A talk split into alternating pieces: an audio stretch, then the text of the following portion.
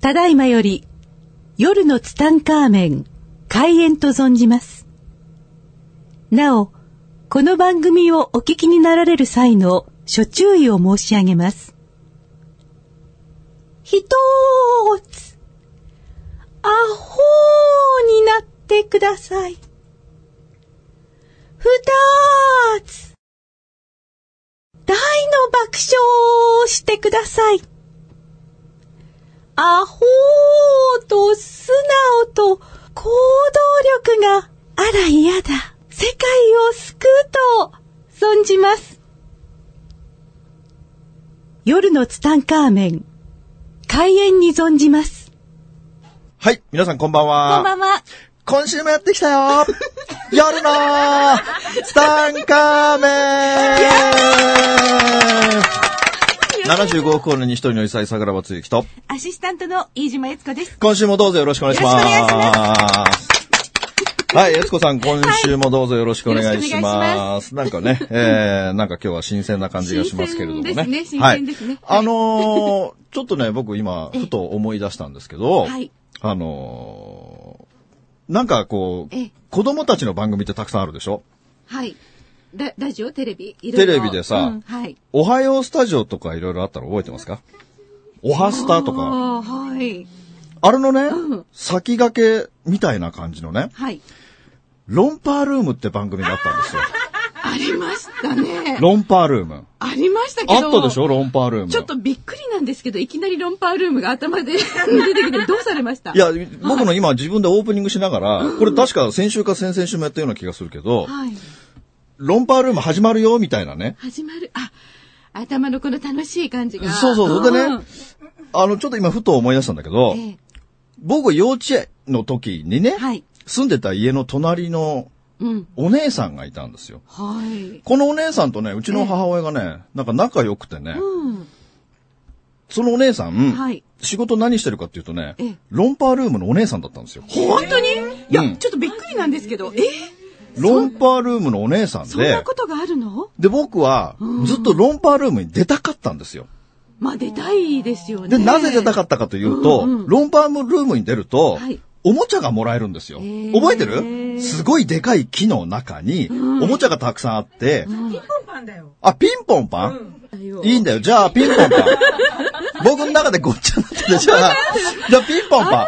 じゃあピンポンパンだ。ピンポンパン。ピンポンパンは、そのでかい大木の中にね、穴があって、そこにね、おもちゃがたくさんあってね、子供たちが、もういち早く行って、なんか、10人、20人が、好きなの持って帰れるっていう、で、僕じゃ貧乏だったから、おもちゃなんか買ってもらえないわけですよ。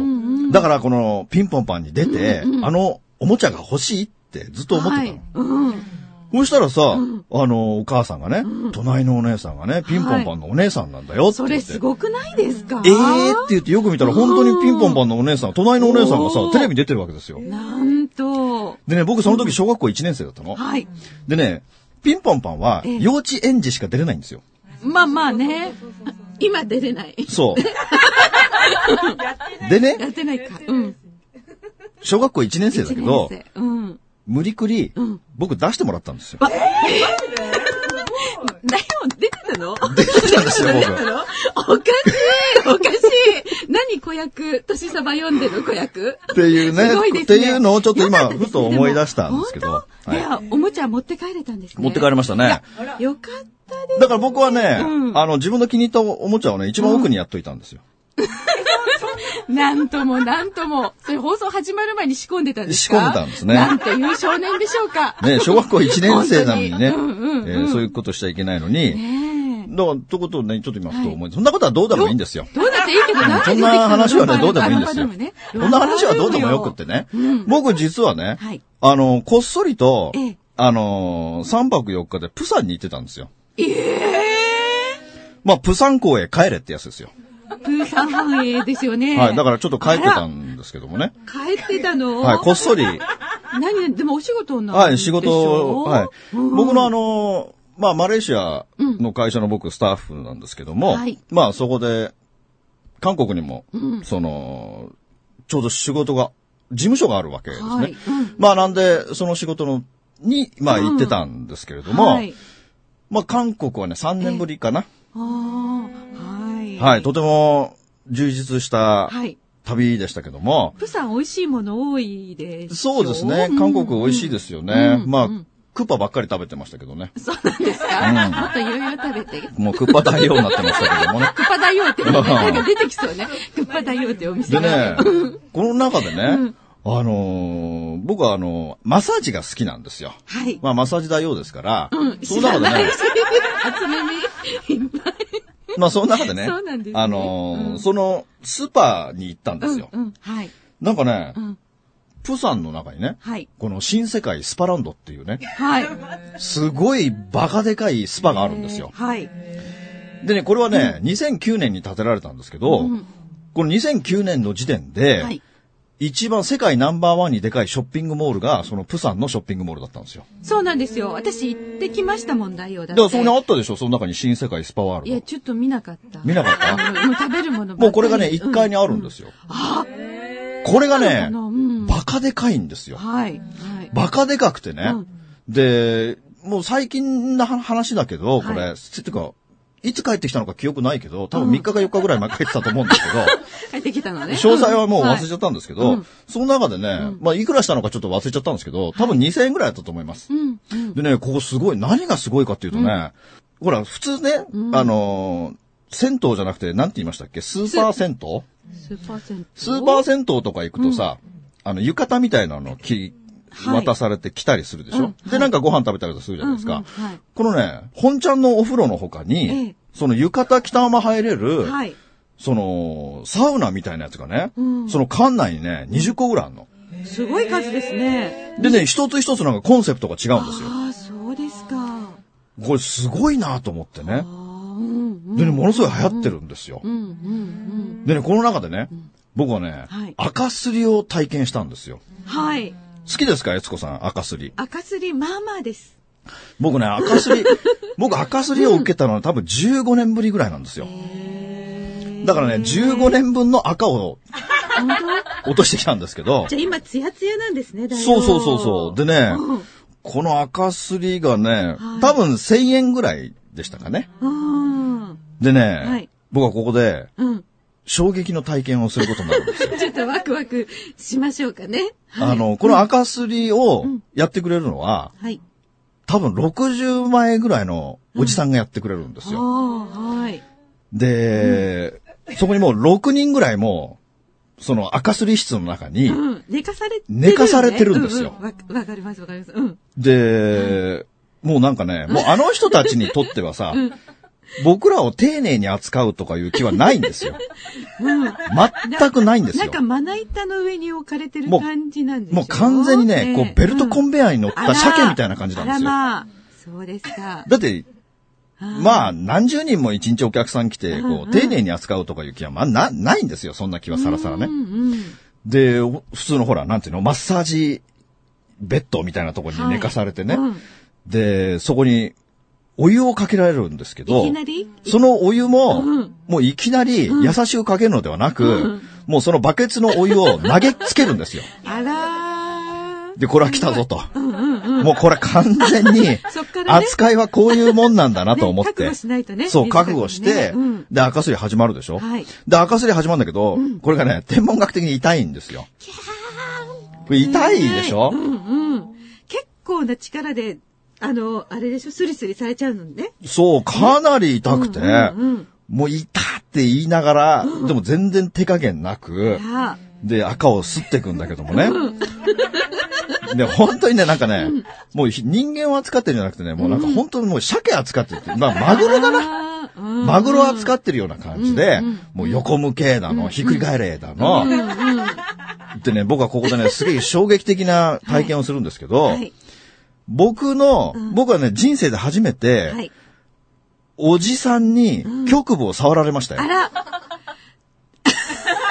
初めそてうなんですね局部をつままれたんつでますよ。まれて、そのつままれて周りを、後ろ側とか、こう、赤をすられるという、すごい体験をしたんですよ。デリケートな部分を。そうですよねえもうあれがデリケートゾーンですよゾーンですよね。デリケートゾーンで すよわ。かりました。そんなに強調しなくても、まあゾーンです。まあ、おじさんにね、まさか、この年になってつままれる とは、夢にも思いませんでしちょたっとほよら。邪魔になるからさ、つまんで、そうなんですよのっけといて、そこのゾーンをね。もうね、でしほんょとやめてほしかった。もうほんとにもうこれ最後にしてほしいですね。いや、まあ行かなければいいので。二そう度ですか三度とつままれましたよ。そうですか。本当にびっくりした。ねえ、すごいですね。で、もうい、でね、まあ、時間にしたら15分か20分ぐらいであ。あ、そうですか。で、途中うん寒いんですよ。私もね、なんで嫌かって言ったら、やっぱり私寒いなと思う。寒いんですよ寒いあれ、ずっとだから、おじさんも分かってるからうんうん、やっぱりね、2分に1回ぐらい僕にお湯をかけるんですよ。すごい勢いででしょ。すごい勢いでバケツにバシャーンって感じ。もう完全に人と思ってあない。ら。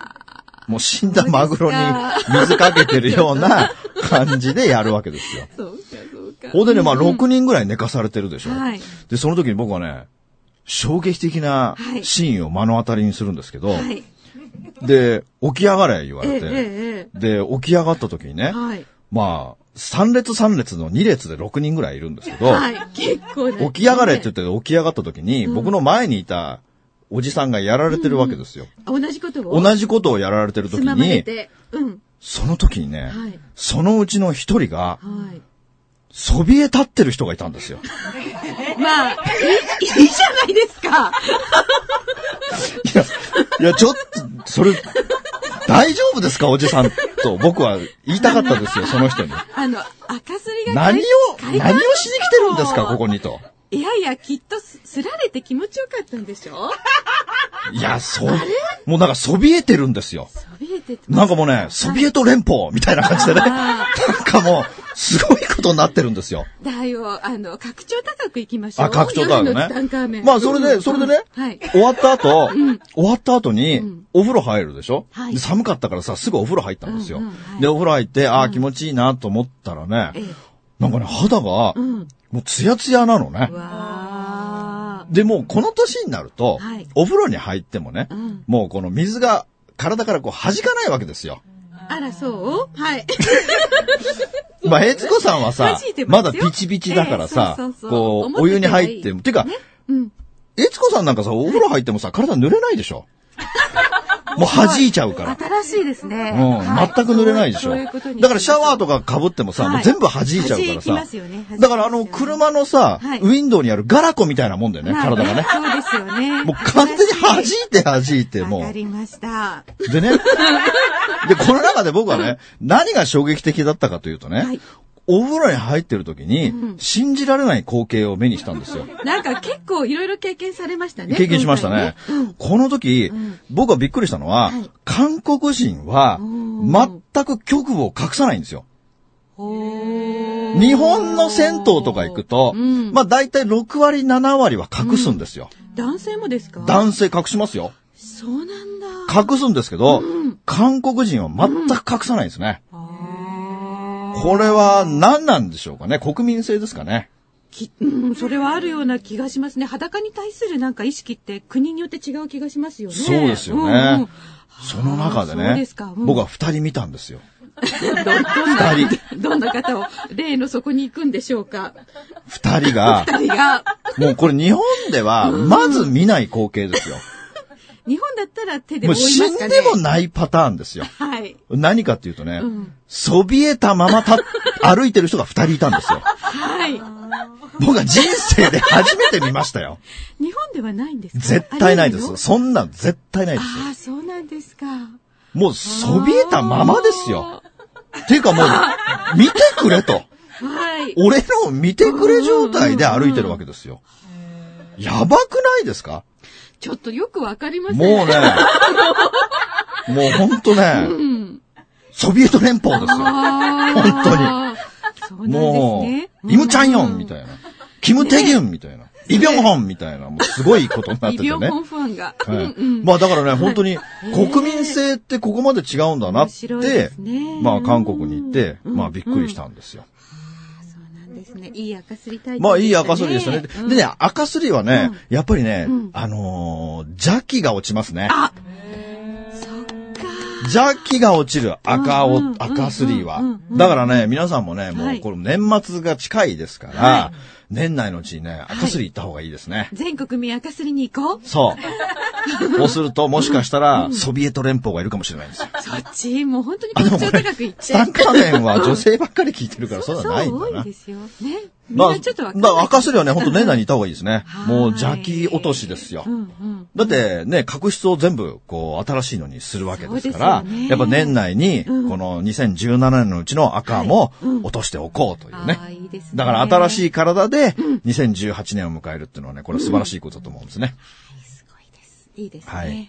でね、まあ最近ね、なんか面白いことがたくさんあってね、最近の僕の一番の衝撃的な事件がありまして、はい。何、何、何、なんだろう。衝撃的こんな事ことが世の中にあっていいんだろうかっていう件こはとがね、はいうんあったんですよ。はい。まあこ、何週間か前かね、うちの母親の話をして、うちの母親のね、えーオレオレ詐欺に遭いましたっていうね、あねえ話をさせていただきましたけれども、まあ、うちの母ちゃんというのはもうちょ、もう天文学的な天然なわけですよ。はいこんな天然な人世の中にいるんだなと思うぐらい天然なんですけども、実はこれもう、うちの妹もええ、もうなかなかのなかなかなんですよ。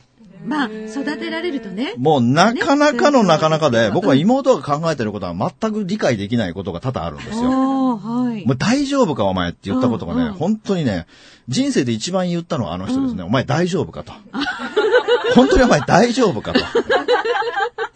今回が一番妹の行動の中で、今までで一番理解不能だったんですあよ。ら、何されましたあの、まあ妹に僕は仕事手伝ってもらってるんで、うんはいえーその時に、うん兄ちゃん私、あのーこっからここまでの2週間は、うんスウェーデンに行くから仕事できないよって言われたはんですよい。。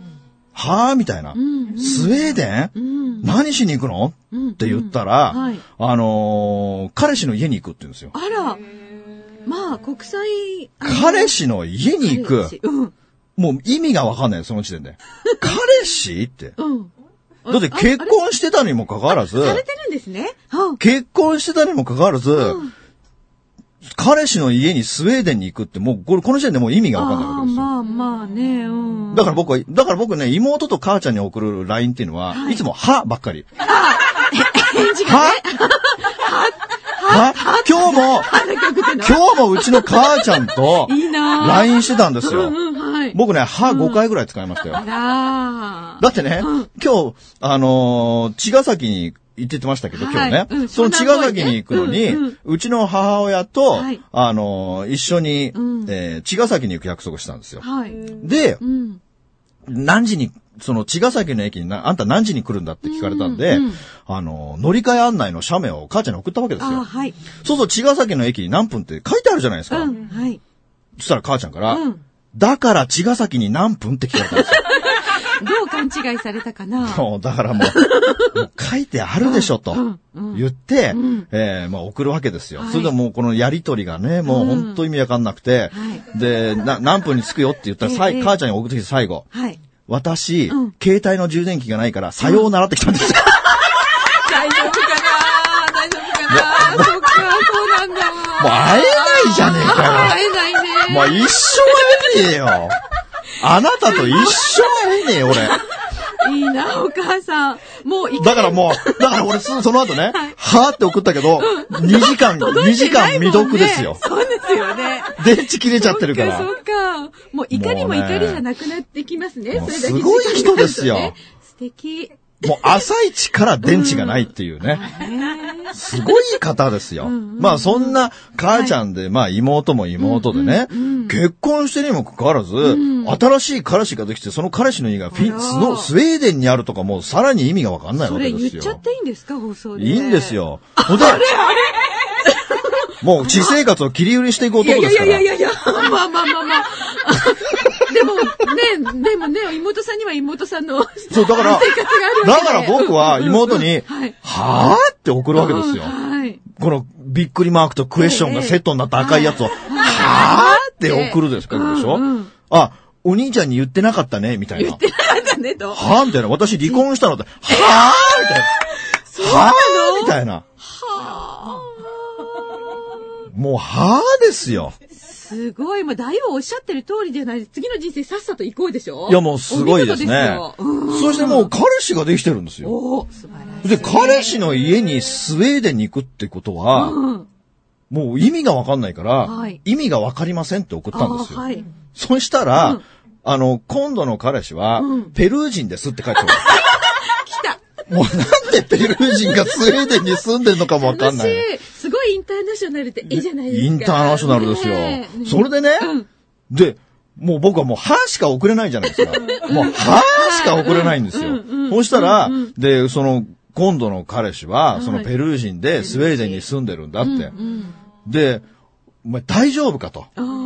あこれ今そうねこの世のあ。中、そうね。もうこの間もさ、なんかもう、なんかもう、もう9人ぐらい、なんかもう、あやめてしまってといやいやか、もうもうさ、怖あいんな怖い事件がさ、話よ世の中にはたくさんあるわけですよ。ねえうんで、そんなさ、知り合ったばっかりのね、うんうん。そのペルーの方と、スウェーデンに行って、何されるかなんかわかんないわけですうんうよ。ん。だからお前大丈夫かうとん。うん。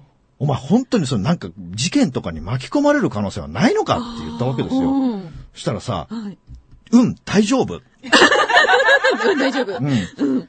で、なんでって聞いたら、だって彼、日本のアニメオタクだもんって意味がわかんない。もう答えが、答えになってないじゃない。うんうん日本のアニメが大好きな、うん。うん。スウェーデンに住んでるペルー人なわけですよ。で、その彼の家にスウェーデンに行くわけですよ。うーんお兄ちゃんは心配だけどね。そうねでもまあ、うんまああの人、うんなんだかんだですごくついてるから、うんまあ心配はしてないけども大、丈夫ようんうんでも、でもやっぱり、うんな、どうなるかわからないじゃないですか。な出会ったばっかりでね。そうね。もうその、んねえ、つな、なんもわかんないねえ、つな、付き合ったばっかりでさ、ねえ、大丈夫ですよ。体の相性がいいのかとかさ、いろいろ聞きたいわけですよ、まあね僕は。で、そんな中でね、で、妹がスウェーデンに飛び立っていきましたよ。ああ、そうなんですね。うんうん。で、うん。あんまり僕プライベートをこう、詮索したくないんですよ。はい。だから僕は妹にあんまり聞かないで、じゃあお前気をつけて行ってこいよと。んなんかあったらすぐに連絡してこいよと。はい。で、もう本当これが最後のお別れとか、勘弁してくれよとか、送るわけですなよか。なか重いメッセージですけどね。でうん。そしたら、ん母ちゃんからね、はい。 LINE が来るわけですよ。LINE が来て、うん。で、妹は、妹は。もうスウェーデンに飛び立ってったよと。はい。で、そのペルー人はう、ん。大丈夫なのかっうん。て言ったら、ん知らないって言うんですよお母さんね。だって母親も会ったことないから。わかんないでしょ、そりゃ。うんうん。で、そいつがどんなやつとかお母さん知ってんのかって言ったら、うん。知らないよって。うん。うん。だって、妹も会ったことないんだからって。それなんか SN 上で知り、もうねあったっていう。もう意味不明ですよ。何もかもが意味不明ですよ。だから僕はまた、はーって送るわけですよ。もう意味わかんねえって送るわけですはいよ。うんうんそうしたらうん、なんか出会い系であったらしいんですよ。えー、国際出会い系があるのか国し際らインターナショナル出会い系です知よ。らなかった、あるんだなうん。でね、で、妹、もう僕はもう心配の極致になるわけですよ。だって見たことも会ったこともないし、寝たこともない人にだよ本。当ですね。だから、スウェーデンの空港で、初めて会うんですよ。そこで待ち合わせなんですね。スウェーデンの空港待ち合わせだから。やばくないですかやばいなぁやばいでしょだって、ねえそんなさ、もう、ペルー人、だからペルー人がどんな人かも知らないけどさ、そのペルーの、ペルーの方がだよ。はい。日本のアニメ好き。もうアニメ好きっていうだけでさ、もうイメージはさ、もう秋葉系しか出てこないんだよ、もう。なんかもう丈の短いジーパンにさ、ワイシャツをインしてる人、リ ュリュックサック背負って、油切ったメガネをしてる人。そんなペルーで人のも人いつもさ、いるのかなもう二郎ラーメンをさ、マシマシで食べてるような感じしか僕には思えないわけです よ。まします。 でもそんなイメージしかないんですよ。ああ、はい。だからもう心配になって、妹にすぐ連絡したんですよ。はい。お前大丈夫かと。大丈夫かついてんのかと。てかお前生きてるのかと送ったんですよ。そしたらね、全然既読にならないんですよ。いや、怖いわ。心配ね。全然既読にならないの。うんうん。もうね、1時間経っても2時間経っても3時間経っても既読にならないの。だから心配になって電話したんですよ。うんはい。出ない。